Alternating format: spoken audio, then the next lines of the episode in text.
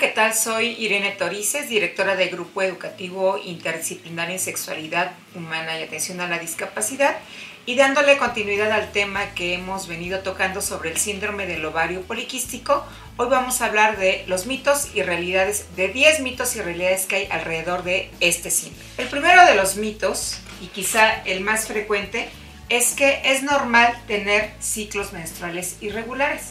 Las mujeres después de que ha pasado el periodo inicial de la pubertad, tendríamos que tener nuestro periodo menstrual cada 28 o cada 30 días.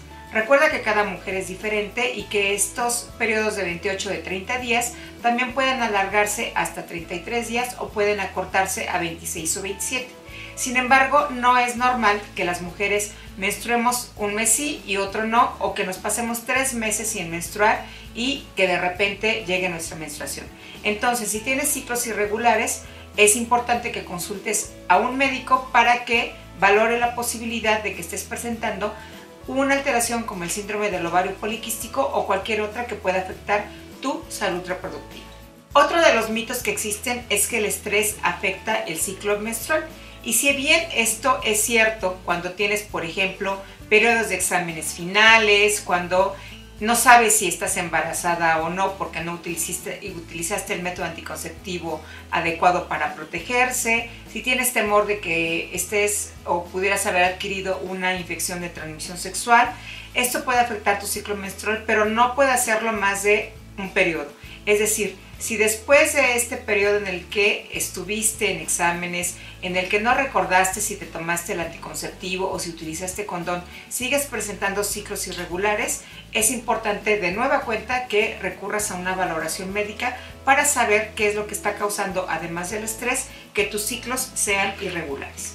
También se menciona como otro de los mitos, mitos perdón, que si tienes ciclos irregulares no te puedes embarazar. Nada es más falso que esto porque hay ciclos ovulatorios en los que no se presenta la menstruación y que por supuesto te puedes embarazar.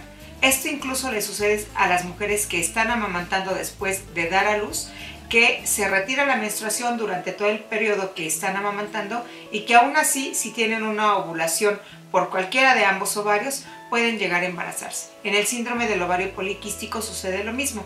No necesariamente los dos ovarios tienen quistes, entonces, si el ovario que está sano libera un óvulo, te puedes embarazar aun cuando no estés menstruando o tus ciclos sean irregulares.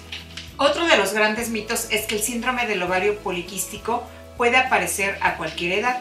Como dijimos en la intervención anterior, esto no es así. Tiene que haber iniciado la pubertad para que entonces puedan empezar a aparecer los quistes, que son estas bolsas con contenido líquido dentro de tus ovarios. Porque no es sino hasta la pubertad que empiezan a madurar los óvulos y empiezan a generarse pequeñas cicatrices en el ovario que pueden convertirse en estos quistes. También las mujeres que han llegado a la menopausia son menos propensas a presentar síndrome del ovario poliquístico.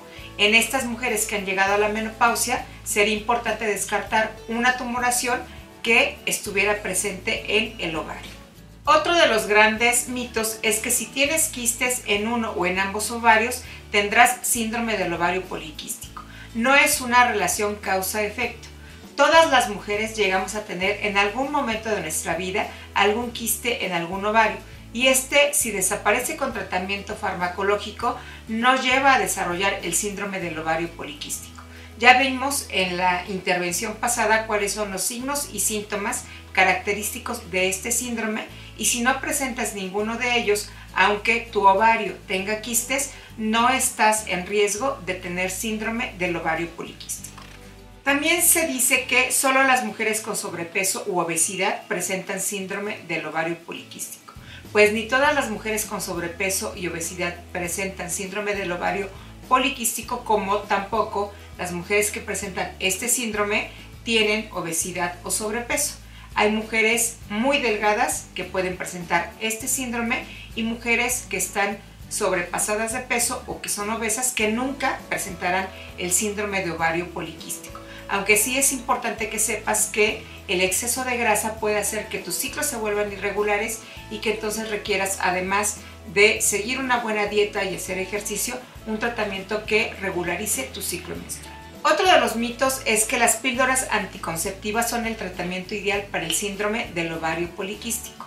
Si recuerdas, en la intervención pasada decíamos que una de las características del síndrome del ovario poliquístico eran las alteraciones hormonales. Y si bien las píldoras anticonceptivas pueden ayudar a regular tu ciclo menstrual, no son el tratamiento único para el síndrome del ovario poliquístico. Quien tiene que valorar el tratamiento ideal después de hacer una valoración clínica médica exhaustiva es el médico ginecólogo o el endocrinólogo que pueda llegar a tratar este síndrome. En consecuencia, no puedes tomar ningún método anticonceptivo creyendo que con eso va a mejorar tu condición si presentas síndrome del ovario poliquístico. Se cree también que los quistes ováricos y los tumores son condiciones similares. Como ya lo he mencionado en varias ocasiones, los quistes son bolsas que contienen líquido o agua, si te es más fácil entenderlo de esa manera. Son, por lo tanto, eh, suaves, por decirlo de alguna forma. Y los tumores pueden tener dos características, o ser una formación firme de un tejido fibroso, pero también pueden ser tumores mixtos, que una parte sea fibrosa y la otra parte del tumor sea líquida o blanda. Estos también pueden presentarse en los ovarios, pero no son lo mismo que los quistes ováricos que caracterizan al síndrome del ovario poliquístico. Si tienes una malformación tumorosa en un ovario, también es importante que acudas a consulta médica porque este requiere ser extirpado para que no se malignice.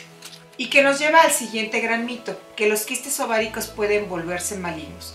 Al no ser un tumor, si están siendo tratados y se identificaron de manera oportuna, los quistes ováricos no pueden transformarse en tumores y en consecuencia no pueden malignizarse, es decir, generar ningún tipo de cáncer. En consecuencia, los quistes ováricos, la realidad es que no se convierten en tumores y por lo tanto no se malignizan ni pueden convertirse en cáncer. El décimo mito es que el diagnóstico del síndrome del ovario poliquístico se realiza cuando hay varios quistes en los ovarios. Esto no necesariamente es así. Puede que tengas quistes múltiples en los ovarios y que no presentes nunca el síndrome del ovario poliquístico. Como lo vimos en la ocasión anterior, para que se haga el diagnóstico del síndrome del ovario poliquístico, tienes que tener al menos tres, dos de las tres características que ya habíamos mencionado. Una es la presencia de quistes, la otra es los periodos irregulares y la tercera es la aparición de vello excesivo en la cara y en otras partes del cuerpo por el exceso de andrógenos que está produciendo tu cuerpo. Nuestras redes sociales son en Twitter, arroba sexo sin lata, en Facebook, geisha.oficial y nuestro correo electrónico es sexosinlata.geisha.org.mx. Sigue con nosotros.